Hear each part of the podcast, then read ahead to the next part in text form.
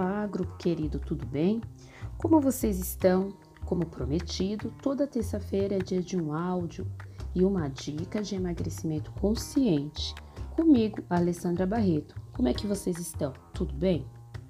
E aí, hoje já vou começar com uma pergunta.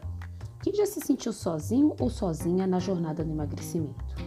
Sim, emagrecer é uma jornada e vai muito mais. Olha só, muito mais do que se dedicar a uma boa alimentação e se dedicar a uma academia.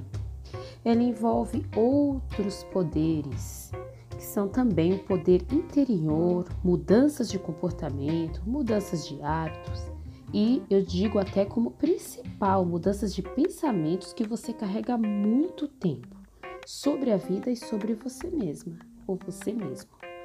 Por isso, emagrecer é considerado uma jornada de vida mesmo, tá? Mas eu volto na questão. Há pessoas que elas se sentem sozinhas nessa caminhada. São donas de casa, mães, trabalhadoras, pessoas solteiras, pessoas empresários, ou seja, são vários tipos de pessoas, homens que dizem, pensam, nossa, como eu estou só, ninguém me ajuda, como é difícil. E na verdade nunca você está só. Talvez, e embora se sinta só, você tem a maior companhia da vida que é você mesmo. Mas é preciso fortalecer você, sua autoestima. Você precisa se apoiar em seus sonhos, em suas metas.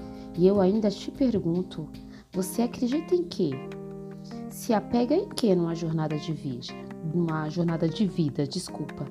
Veja o quanto emagrecimento é ligado a fatores interiores.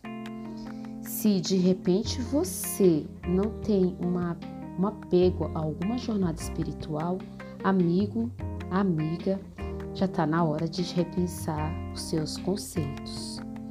Acredite que você não está sozinho aqui.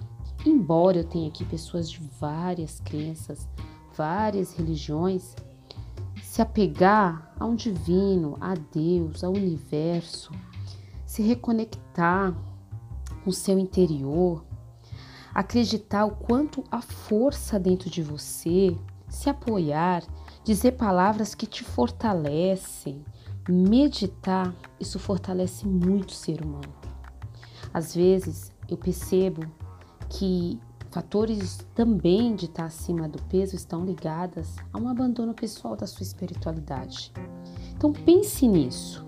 Embora muitos não vão concordar, pense nisso também.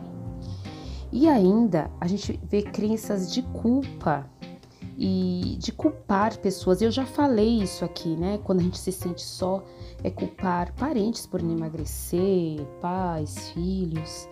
E a pessoa se abandona e se desliga de suas metas e sofre. Dieta e treino é ótimo, mas me diga, onde você se apoia quando tem a dificuldade de abandonar suas metas e seus sonhos? Continuaremos a conversar sobre isso em um próximo capítulo de uma terça-feira. Então, muito obrigado por você estar até aqui e daqui a pouquinho eu volto, vou te fazer um convite muito especial. Obrigada por me ouvir até aqui. Um grande beijo.